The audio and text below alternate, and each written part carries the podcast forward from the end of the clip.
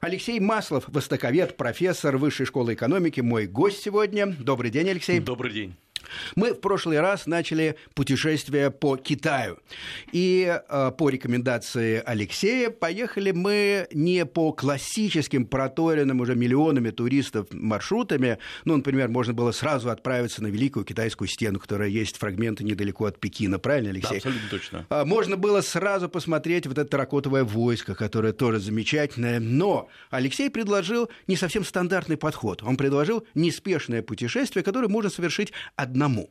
И вот э, начали мы э, в Шанхае, я коротко сейчас э, повторю, откуда мы начали и что делали. Mm-hmm. А Алексей, если я как не очень прилежный ученик э, э, что-то спутаю, mm-hmm. тогда вы поправите. Так вот, мы начали в Шанхае, э, мы побывали там и на восточном, и на западном берегу, мы насладились ночной жизнью, кстати, и безопасностью тоже. Абсолютно точно. Мы обсудили, что средний чек составляет в ресторане 50 э, долларов где-то. Значит, если вы посещаете какие-то заведомо Э, пафосные места, он, конечно, может быть значительно выше. Это надо иметь в виду. Дальше мы отправились э, и в прошлый раз я, э, взглянув уже потом на карту, я понял, что немножко допустил ошибку. Мы направились не на юг, а скорее на запад, вглубь Китая. Угу. И запаслись, кстати говоря, табличками с нужными иероглифами, потому что, конечно, не везде говорят по-английски, нам привычном языке, более привычном, скажем так.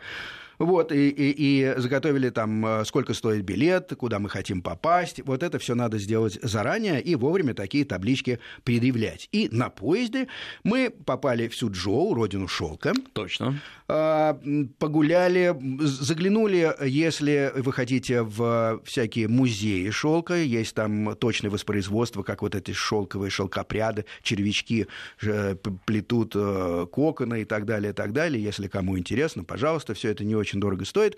Но главное, Алексей говорил, что не стоит спешить покупать э, сувениры, потому да. что их можно купить позже, во-первых. Во-вторых, как правило, это традиционный набор сувениров, магнитики и прочее, прочее, прочее. То есть, если вы их наберете заранее, а мы говорим как минимум о двухнедельной поездке, угу. то тогда получится, что вы будете таскать огромный чемодан сувениров, что неудобно и плохо. Дальше отправились тоже на поезде в Лаян. Э, это, насколько я помню, древняя столица Китая. Да, абсолютно Правильно? Точно. Вот. Э, там э, вы рекомендовали насладиться парками, насколько я помню. Нет? Парками наслаждались Суджоу, Лаяном. А, Суджоу, да, да, да, да. Там же на родине шелка. Да. Понятно, это китайская Венеция, если Абсолютно я не точно, ошибаюсь. Да, Там да, есть да. каналы в Суджоу, надо по ним э, постараться проехать. Э, там не традиционные венецианские гондолы, не надо на это рассчитывать, ну и стоят они намного дешевле, а э, зрелище приятное и, и стоит это сделать. А вот э, в Лаяне, древнем, э, древней столице, там скорее надо смотреть монастыри, угу. в том числе белые лошади или белой лошади. Да, абсолютно точно. Да, да, вы да, тогда да. говорили, что нету множественного единственного да, числа, да, да, поэтому да, да. оба варианта годятся. Это первый в мире буддийский монастырь, если Точно, я не помню. Да. Нам понятно, что все-таки в Китай буддизм пришел, наверное, из Индии Точно, традиционно. Да, да, да. И в Индии, как ни странно, не было тогда никаких буддийских монастырей, потому что климат там, видимо, лучше. Да. Ну, такое было объяснение. А здесь все-таки суровые зимы, поэтому буддистам, монахам надо угу. было объединяться, чтобы как-то выжить. Вот туда стоит точно заглянуть. И э, на этом мы остановились. Сразу у меня возникает вопрос, ведь э, очень раскрученный, так, если можно без богохульства сказать, пропиаренный монастырь э, Шаолинь. Он находится недалеко, там же, нет? Или я что-то путаю? Нет, нет, все правильно, он находится там же, он находится между городом Лаяном, в котором мы находимся сейчас, и Джинчжоу, это столица провинции, приблизительно километров 60-70 от каждого города. Э, это уезд Дэнфэн, и туда можно проехаться, туда идут автобусы, они идут около часа, прекрасное шоссе, но э, надо сразу предупредить. Э, вы должны понять, что сейчас мы только что смотрели такие классические буддийские монастыри, типа монастыря вот это белой лошади, и еще кое-что сейчас посмотрим. А в Шаолине вы столкнетесь с туристической культурой. Э, масса иностранцев вам предлагают и посмотреть шоу шаолинских монахов. Здесь я э, говорю это в кавычках, потому что, конечно, это просто молодые крепкие ребята, бритые на которые показывают свое мастерство. Кстати говоря, показывают очень зрелищно, красиво, но это очень дорого, и в какой-то момент у вас остается ощущение бессмысленности, какого-то цирка происходящего. Но есть, если вы уже решили туда собраться, э, посвятите этому один день, И не забудьте, есть еще один важный момент. Э, вы можете быстро пробежаться по Шаолинскому монастырю, потому что как монастырь, он точно такой же, как и все тысячи или десятки тысяч китайских монастырей. Но есть одна интересная особенность. Недалеко от монастыря, буквально в нескольких стах метрах, есть э, канатная дорога, э, и не поленитесь, купите билет, и вы проедетесь прямо над горами Суншань, прекраснейшие горы. И горы Суншань – это центральный из пяти священных пиков Китая. Они находятся формально прямо в самом центре Китая. Они священны именно потому, даже не потому, что там Шаолинский монастырь, а скорее Шаолинский монастырь в 520, 495 году, официальное его время основания в 495 году был построен в этих горах, а вообще в этих горах были даосские монастыри, даосские скиты, масса небольших э, кумирень, маленьких алтарей. И вот вы, вас э, завозит эта канатная дорога э, прямо на самую вершину гор. Они невысокие, 600-700 метров, то есть это не тибетские ну горы. Да. да. И вы прогуляетесь по такой не совсем прохоженной туристами тропе, посмотрите на массу мелких, небольших, но очень симпатичных монастырей.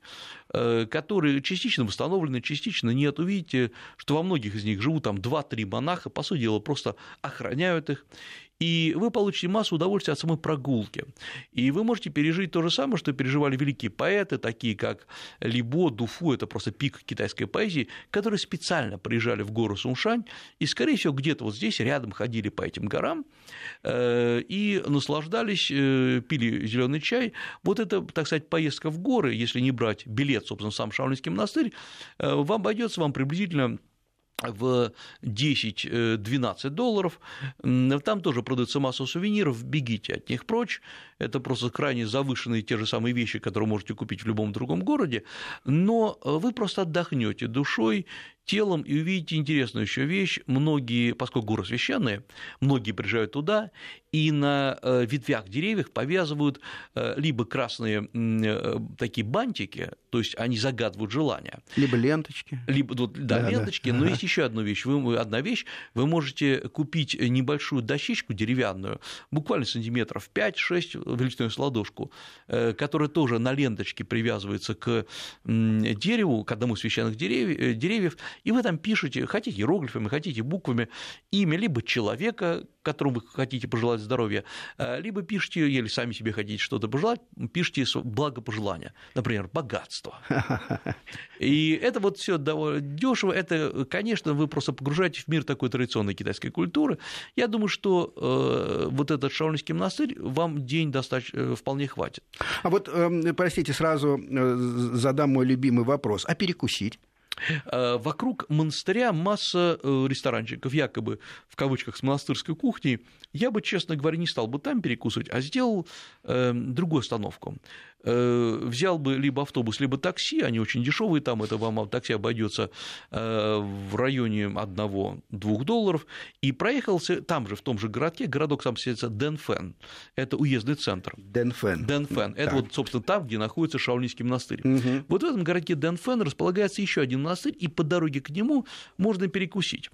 Э, сначала я бы остановился в самом себе городе Дэнфэн, Шаолинский монастырь чуть-чуть на отшибе, километров 10 от города самого по себе, и зашел бы в любой желательно людный китайский ресторанчик, и там бы поел хэнаньской кухни. Где едят сами китайцы. Где едят сами китайцы, он может вам показаться не очень э, пафосным и совсем не очень чистым, хотя на самом деле я еще не видел, не слышал ни одного случая, когда кто-либо отравился, но вот там вам средний чек, собственно, и обойдется на двух человек э, в районе 10-15 долларов. Это очень очень дешево, и вы наедитесь э, прекрасной кухни.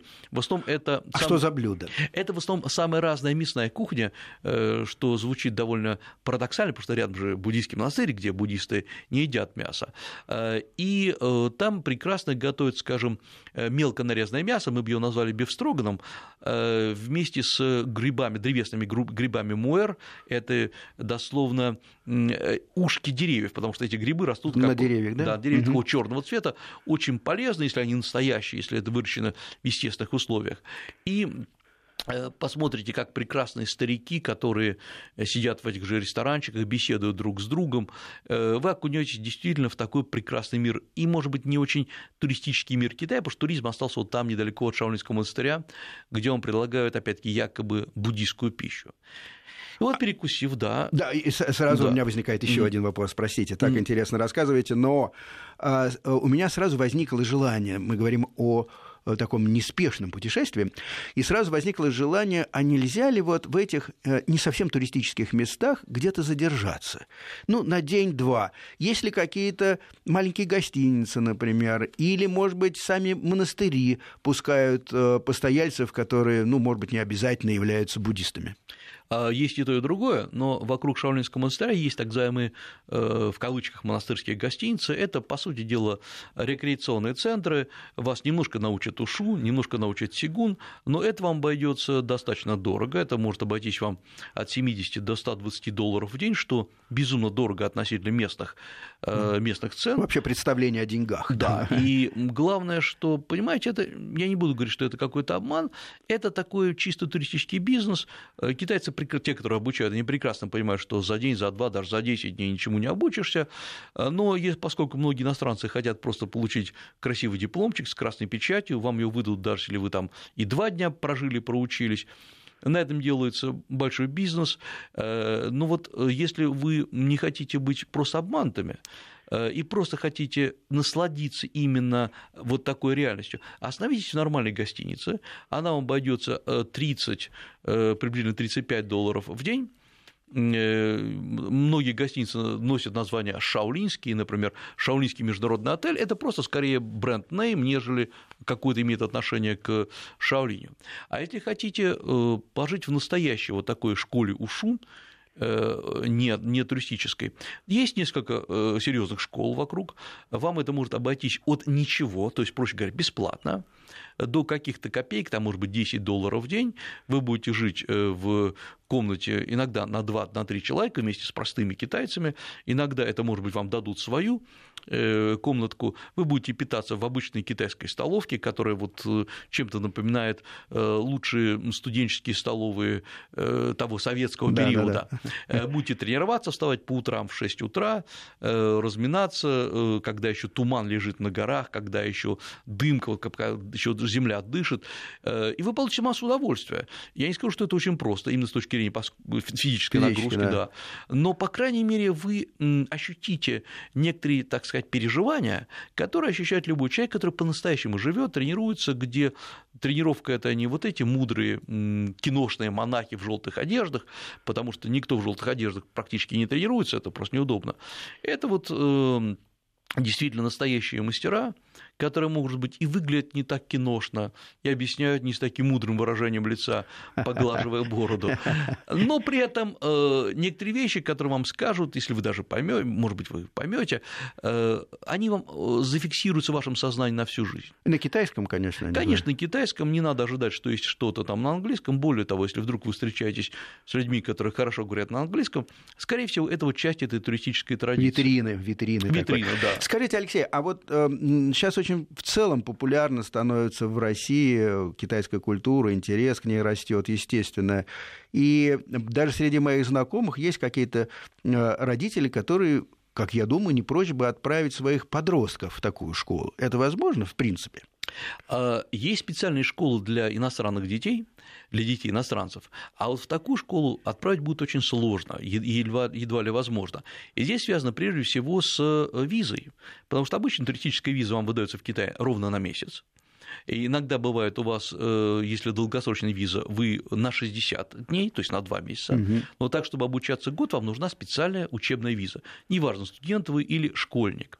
Э, поэтому для таких вот детей есть специальные школы в Шанхае, в Пекине, то есть в крупных городах. А вот в этой школе, я, честно говоря, я ничего не вижу плохого, не надо бояться. Угу. И э, вас, как говорится, не обидят, и наоборот, к вам очень хорошо будут относиться.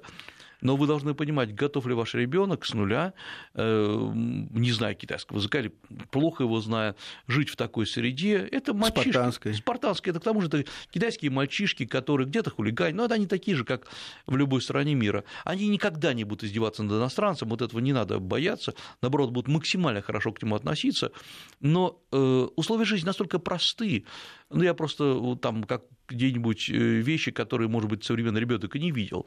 Например, там туалет на 20 посадочных мест одновременно.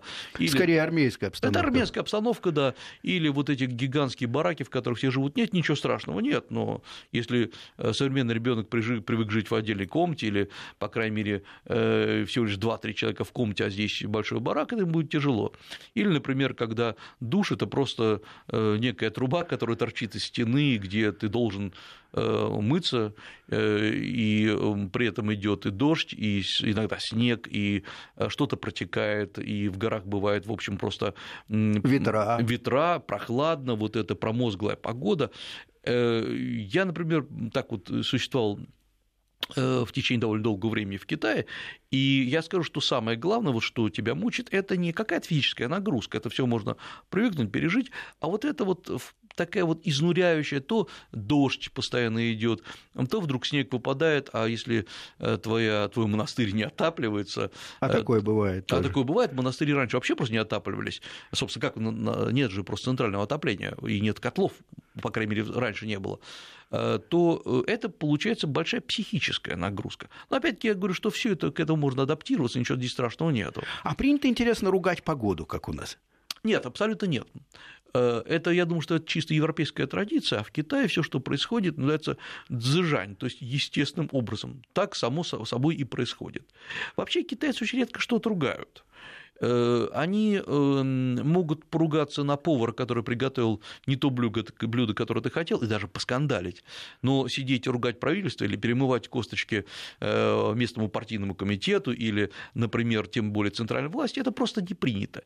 И не потому, что кто-то боится, потому что китайцы живут такими семейными кланами. Конфуцианство. Конфуцианство, да. Э, или когда китаец хочет помолиться, он же не идет в большой храм, как мы привыкли, он идет в маленький семейный семейный храм, который иногда есть просто на улице находится, там на несколько домов обслуживает. И в этом плане китайцы, несмотря на такой коллективизм колоссальный, они очень э, такие сепарированные друг от друга люди. А, один мелкий вопрос. Mm-hmm. Мне бросилось в глаза, когда я был в соседнем Вьетнаме, конечно, это совсем другая страна, э, что люди на улицах почти никогда не ругаются публично. Вот то, что, например, можно увидеть в Неаполе, например, да, э, дикие жестикуляции, э, страшные лица и так далее. На самом деле гроша выеденного не стоит, но шума много. Вот э, в Вьетнаме я этого шума не видел совсем, и меня это очень удивило. Ну, в Италии понятно, в Италии это все, что не происходит, есть драма. Да. А, а, Китай как? А, как надо понимать, когда китайцы возмущены, например, э, но не шумят, или наоборот, они шумят? Э, или вот, например, недовольны поваром. Это будет громко высказано? Это будет громко высказано, только в Китае, что характерно, резкий, так сказать, перепрыг с регистра на регистр. То есть он может говорить с тобой очень спокойно, и вдруг внезапно, даже ты можешь не понимать, почему, он психанет, возмутится, начнет орать и также быстро затихнет. Это скорее он отрабатывает э, такую свою эм, э, концепцию «надо поругаться немножко». Понятно. Мы делаем короткую паузу, потом возвращаемся в студию и продолжаем разговор о путешествии по Китаю. Бронь. Инструкция для туристов. Сергей Фонтон, Алексей Маслов. Продолжаем разговор о путешествии по Китаю. Мы остановились в окрестностях городка Дэнфэн и заглянули в несколько монастырей, в том числе в самый раскрученный Шаолинь. Кстати говоря, Алексей не очень советует туда рваться, потому что в целом это, э, включая демонстрацию разных э, боевых и других искусств, это скорее все таки цирковое представление, а вовсе не результат некого духовного развития. Обедать э, Алексей рекомендует где-то подальше от этого монастыря, лагеря, э, где настоящая кухня не для туристов, 10-15 долларов на двоих, и гостиница, если вы хотите задержаться, 30-35 э, долларов в день, э, причем ну, вполне нормального, скромного уровня. Что дальше? А, покидаем э, этот регион монастырей или еще заглянем в какой-нибудь? Нет, нет, у нас остался еще один объект, очень интересный, там же недалеко. Э, перекусив, мы э, продолжаем наше движение, и на, э, с другой стороны выезда из города Дэнфэн, если с одной стороны будем считать, что стоит э, Шаолинь, с другой стороны стоит потрясающий монастырь, уже даосский, который называется Джун Юэ Мяо. Э, Джун Юэ Мяо – это дословно монастырь центрального пика. Э, он значительно старее и, как ни странно, значительно аутентичнее, если можно так сказать, чем Шаолинь, да и многие другие монастыри в этом районе. Э, это монастырь, который является одним из центров крупнейшей даосской школы, называется «Учение о целостной истине». Это там, ну, когда-то изготавливались так называемые пилюли бессмертия, которые представляли из себя очень сложную смесь самых разных ингредиентов, вплоть до э, ртути, мышьяка, серы, э, ну, естественно, разных э, продуктов органического происхождения. И там очень мало бывает людей, очень мало посетителей. Зато вы сможете пройтись по монастырю, посмотреть, как даосы служат службы, посмотрите на огромнейшую, длиннющую галерею так называемых даосских судей. Это те, которые э, сидят на небесах и судят человека за каждый поступок. Их там несколько сотен самых различных статуй, изготовленных, как считается, еще в 15 веке, конечно, подновленных. И иногда туда в, празднич... в праздничные дни приходят очень пожилые бабушки, и перед каждым из этих нескольких сотен судей становятся на колени, молятся и идут по этому длиннющему Это коридору. Статуи, да? Это статуи именно да, в натуральную величину, в человеческий рост, э, с красными красными или, например, э, голубыми лицами э, с яростным выражением лица, он же судья, он судит. Э, и это, конечно, у вас впечатление останется значительно больше, чем от любого другого монастыря. А сколько стоит туда заглянуть? Значит, в билет, в билет стоит обычно 80 юаней, и, к сожалению... Это сколько долларов? Это, это около 13-14 долларов. Э, и вот там как раз можно купить самые разные, если вас интересуют обереги, даосские мази, которые изготавливаются самими монахами. Их там сегодня живет не более 80 человек. Это в основном пожилые и очень такие, ну, я бы даже сказал, киношные типажи, э, а, поскольку э, вообще даосы – это чудеснейшие люди за счет того, что очень много медитируют, тренируются, принимают разные отвары, смеси, и поэтому люди с очень светлым лицом, светлыми глазами.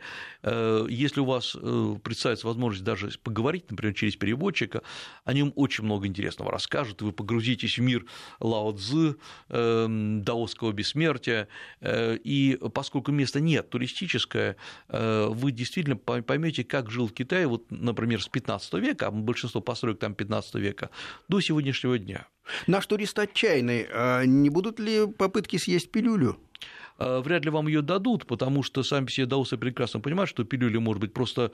Э, она же может быть смертельной. Она, смерти... она и есть смертельная, и, собственно, даосы эту пилюлю не ели, в нашем понимании слова, они лизали, слизывали ее маленькими частями, она, по сути дела, должна быть величиной с, со спичную головку, и вот э, поскольку эти ингредиенты аккумулировались в организме в течение долгого срока, например, двух-трех месяцев, формально считал, что человек не умирал, а э, оставлял свое бренное тело, при этом у него возникали самые разные э, галлюцинации, галлюцинации видения, он визуализировал разных духов, ему представлялось, что внутри у него океан, который разрывает его изнутри, то есть есть масса таких потрясающих описаний даосской поэзии, э, но, по крайней мере, вы поймете, откуда пошла китайская медицина, потому что медицина китайская пошла именно из этих поисков ингредиентов пилюли бессмертия.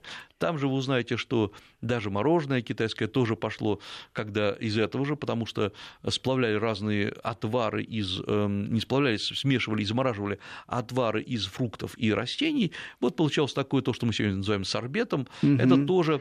Э, Без считает... молока, по сути. Без молока, угу. да. Э, считается, что и порох китайцы изобрели тоже в поисках пилюли бессмертия. Э, но в любом случае это будет, на мой взгляд, незабываемое впечатление. И... Э, Одну минуту, я, я подчеркну, что Алексей mm. э, говорит не о том, что вы должны лизнуть и, или есть эту пилюлю бессмертия. Ни в коем образом не надо этого делать, даже если удастся где-нибудь достать. А, мы говорим о, об отварах, о, о других средствах вполне безвредных, которые можно попробовать. Естественно, да, да, да, конечно, потому что все, что продается, э, самое разнообразие, напитки, как это не смешно звучит, они прошли государственную сертификацию, и они как минимум абсолютно безвредны, или это БАДы, которые, в общем, также имеют все необходимые медицинские сертификаты. Этого не надо бояться. Не надо никогда пытаться попробовать то, что вдруг вам, если вдруг, не дай бог, предлагает кто-то из-под полы, какой-то даос вам предлагает священную пилюлю. Вот не надо не этого, этим заниматься, если вы не погружены в эту тематику, вы действительно можете отравиться. Э, вот э, после этого, уже где-то побродя час-полтора по этому монастырю, пофотографировавшись, посмотрев, как выглядят курильницы, такие огромные печи, на которых изготавливались пилюли бессмертия, э, вы уже после этого можете ехать дальше, на вокзал. Мы двигаемся железнодорожным транспортом по Китаю. Я помню, что мы в Шанхае сели на поезд, а, и так поездом передвигались с короткими э, поездками на такси, которые э, в Китае недорогое. Э, Китай, такси правильно, абсолютно точно, очень дешевое, и лучше, если есть возможность, передвигаться на быстрых поездах, которые идут около 200-300 км в час. Вы посмотрите Китай, да, они, в общем, комфортно очень. И, разглядев внимательно таблички, которые мы заготовили заранее с иероглифами, мы понимаем, что надо вытащить э, в кассе, что показать, чтобы правильно купить билет, и направляемся. Мы, э, я напомню, что мы были в городе, в городе Лаяне, оттуда сейчас мы проехались на один денек в район Дэнфэна, в Шаолинский монастырь, в монастырь Джун Юмяо, а дальше мы как бы едем по прямой на такси или на автобусе э, в город Джэнчжоу. Это, Джэнчжоу. Джэнчжоу. Это, э, во-первых, э, именно там, на этом месте располагалось оказалась вообще, как считается, первая столица Китая э, в первом тысячелетии на нашей эры, город Аньян. Но вряд ли э, вам удастся его, успеть его посмотреть, потому что город абсолютно современный, и там сохранился просто небольшой музей. Нас интересует скорее вокзал вот этого э, провинциальной столицы города, эм, город Джэнчжоу, столица Хэнань, э, провинция Хэнань, я напомню. А вот дальше надо будет двигаться таким образом. Нам теперь надо перелететь на юг Китая, поскольку наша теперь задача Запада двигаться именно на юг. Э, и сменить культурную обстановку. Э, я бы здесь предпочел бы, конечно, в городе Джэнчжоу есть прекраснейший аэропорт, кстати говоря, по-моему, он больше, чем любые э, российские, даже московские аэропорты, и я бы взял билет до города Куньмин. Куньмин. Куньмин. Угу. Куньмин – это столица южной провинции Юньнань. Чтобы понять, где эта провинция находится, э, я э, обращу внимание, что одной своей стороной она как бы упирается в Бирму, и э, в Бирму, а другой стороной утопает в Китае. И именно в провинции Юньнань начинается предгорье Тибета, потому что есть такой так называемый тибетский автономный округ, Тибетский автономный район, но Тибет как э, географическое место начинается в других местах. И вот э, в Юнане начинается такой плавный подъем уже в горы Тибета. То есть округ значительно меньше, чем, собственно, предгорье Тибета. Да, да. Тибет значительно шире, он захватывает даже на территории Китая часть провинции Сычуань, Тиньхай, но мы, это провинция центральная, я перечислил, и западная, а мы, наоборот, с юга как бы влетаем в этот Тибет. И никаких не нужно пропусков специальных, Абсолютно. никакого режима. Абсолютно. Угу. И есть еще один момент, если вы плохо плохо переносите высокогорье, я напомню, что Тибет это 3,5-4 тысячи метров над уровнем моря, то провинция Юньнань безопасна. Это в самых высоких местах где-то полторы тысячи до 1700, то есть вы не испытаете никаких неприятных ощущений, э, и даже пожилые люди туда приезжают, в общем, без каких бы то ни было негативных последствий для себя. Э, из города Куньмин я бы вам... Кстати, а сколько стоит билет? Значит, обычно такой билет, если вы правильно возьмете его, если рано утром или, наоборот, поздно вечером, э, он будет вам стоить 100-150 долларов приблизительно. А сколько лететь? Э, лететь э, вам два с половиной часа. Угу, понятно. Не так уж и много, и, но я бы пролетел дальше. Куньмин сам себе прекрасный, красивый город, но не это является нашей, нашей задачей. Там же сразу же можно сменить самолет, прямо не выходя из аэропорта. Я полетел бы в один из самых потрясающих районов Китая, там же в провинции Юньнань, который пока что редко посещают туристы, э, город, который называется Лидзянь, дословно «прекрасная река». Лидзянь – это э, волшебный уголок, где сохранились здания 13-14 веков, где вы можете Э, побродить и посмотреть, как еще э, используются водные колеса. Кто это кто не видел, видел там примерно на картинке, как буйволы крутят эти водные колеса и подают э, на поля воду. И самое главное, недалеко от Лидзяни, следующая как бы остановка, куда мы не поедем, поскольку Это уже далеко. Э, город с известным названием Шангрила. Это вот то, да, вот именно, собственно, там она и находится, но, по крайней мере, по многим легендам, э, Шамбал или Шангрила находились именно вот в этом районе, это вот одна из этих, одна, одна из этих легенд. Кто только не искал. Шамбалу. Э, да, и Рерихи, и много кто. Но вот, по сути дела, если вы захотите понять, вот как должна была бы выглядеть Шамбала, приезжайте в Ледзянь. Что там имеет смысл посмотреть? Одну секунду, мы делаем короткую паузу, погода, и возвращаемся в студию для продолжения рассказа. Бронь. Инструкция для туристов. Алексей Маслов мой гость, востоковед, профессор Высшей школы экономики. Мы говорим о Китае, путешествуем умозрительно. И э, из города Джинчжоу а, мы отправились на самолете, правильно? Да, все правильно. Купив билет за 100-150 долларов, мы отправились на юг, примерно 2-2,5 часа перелет, оказались в провинции Юньнань. Точно. А, и в, горо- в городке Лидзянь.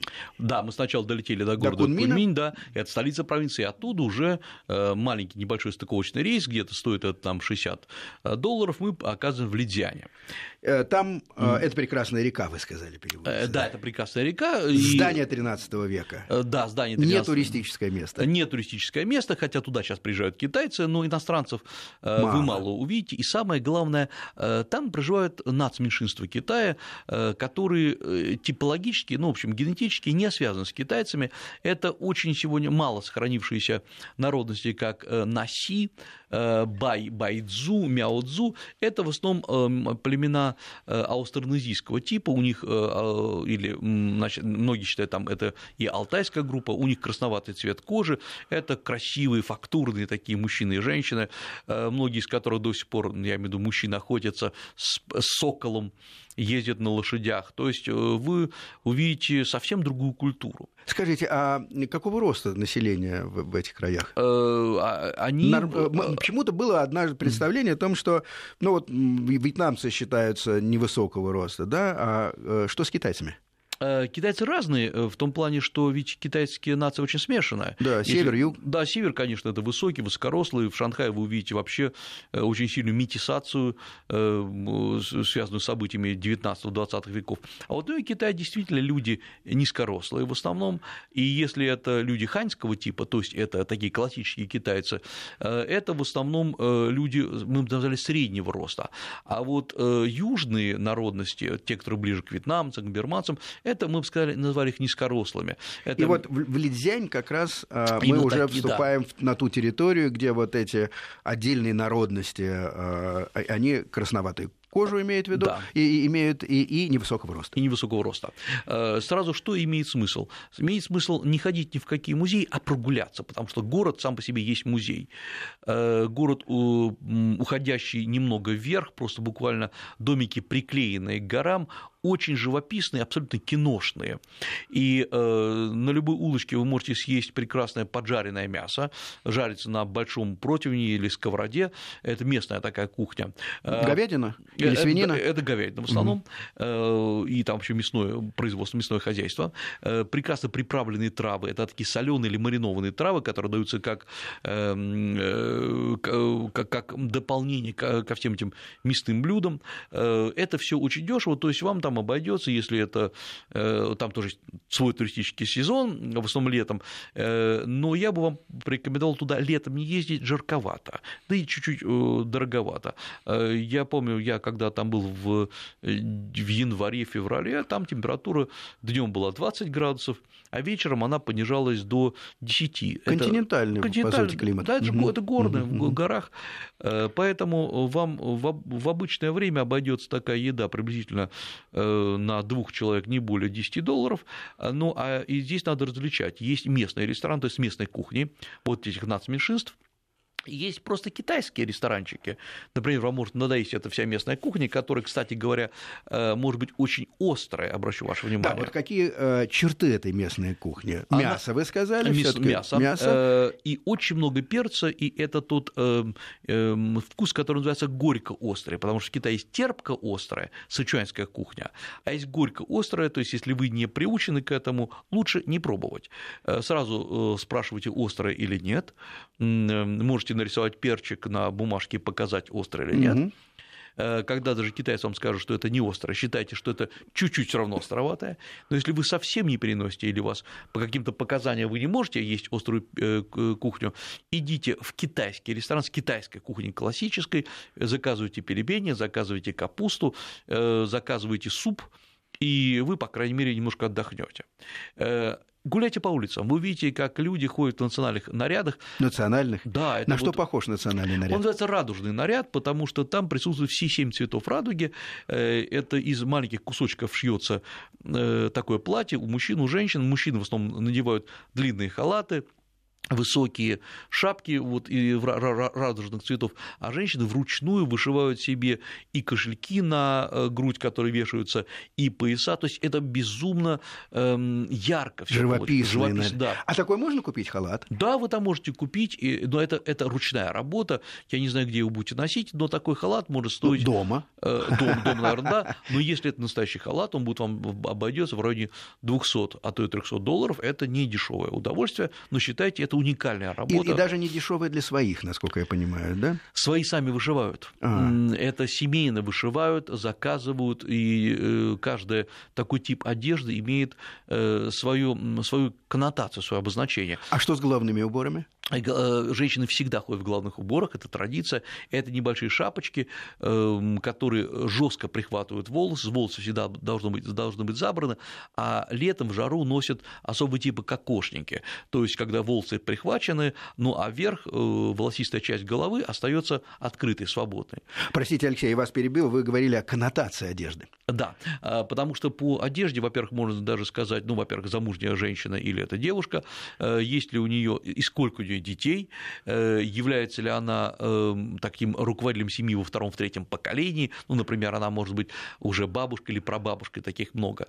Ну, и здесь имеет э, значение не только, как она одета, но, например, вы можете увидеть пожилых женщин, которые на спине или на э, животе носят ребенка э, в специальных таких э, как- Лямочках. лямочках, Да. да. Вот от, от того, как эти лямочки вышиты, можно понять, мальчик это или девочка, какой это ребенок в семье, является ли это ребенок по прямой линии, ну, предположим, она бабушка, или это вообще ребенок ее рода, то есть она не имеет прямого отношения. Скажите, вот такая информация в одежде, в общем, дорогого стоит. Я имею в виду затраченный труд. А Какой смысл они вкладывают в это? Почему до сих пор а, в 21 веке такая традиция жива?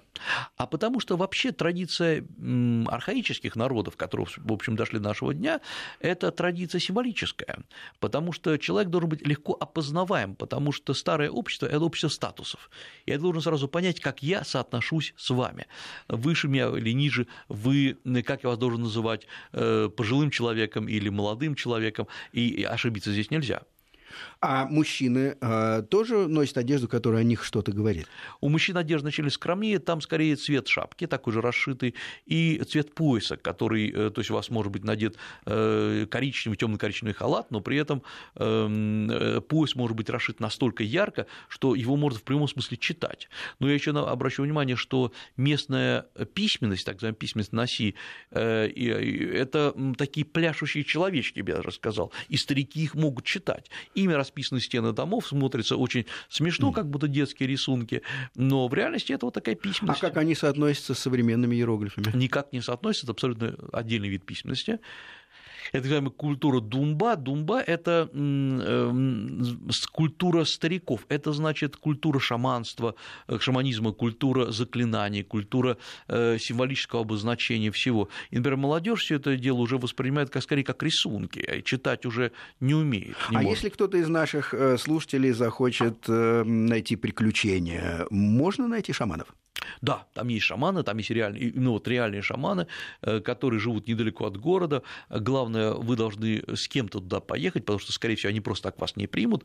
Поехать вам придется, скорее всего, на лошади, если вы понимаете, что такое конные путешествия, это особый тип. Ну, трудоемко для Трое, многих да. из нас, да. И вот, э, поскольку нам уже пора, как говорится, уезжать, э, я, э, провед... я хочу вам посоветовать там провести минимум 2-3 дня, потому что меньше не имеет смысла. Надо будет брать билет вам обратно до эм, Куньмина, а из Куньмина лететь, чтобы обратно вернуться в Гонконг. А вот в Гонконге и Макао начнется у вас уже совсем другое приключение. А, последний, наверное, вопрос. Мы упомянули Шангрила. Наверняка многие а, ухом зацепились, стоит туда заглядывать? Конечно. Э, Это туристическое сейчас э, абсолютно, место? Абсолютно нет. Там вы увидите китайцев, э, иностранцев там довольно мало. Там имеет смысл провести один день, вы не увидите ничего совсем отличающегося от Лидзяня, зато можете сказать, я был, был да, в Шангриле. И, кстати говоря, гостиницы и там, и там довольно дешевые. Это гостиницы приблизительно 30-40 долларов в день, причем они сделаны в старых домах, внутри вполне все хорошо, но представьте, что вы живете в домике, в котором жили когда-то приехавшие туда китайские чиновники в 17-18 веках, э, вот так все это и будет выглядеть, и самое главное, если вам будет совсем уж холодно, вам выдадут специальное одеяло с электрическим подогревом на ночь. А стены, интересно, э, все такие деревянные, да? Все деревянное, все натуральное. А чем-то они облицованы? Нет, это деревянные стены, покрашенные темно-красной э, кирпичного цвета краской, и каждый такой домик содержит небольшой парк, где вы можете днем прогуляться или спрятаться от жары. И при этом все-таки в этих гостиницах есть душ, э, там Это вполне да? современные гостиницы, там даже стоят внутри в, в гостиницах компьютеры, или вдруг вы решили там поработать. Отлично. Я напомню, что мы путешествуем э, с Алексеем Масловым, востоковедом, профессором Высшей школы экономики по Китаю. Сейчас заканчиваем э, этот этап, вернемся в одну из передач. До свидания. До свидания.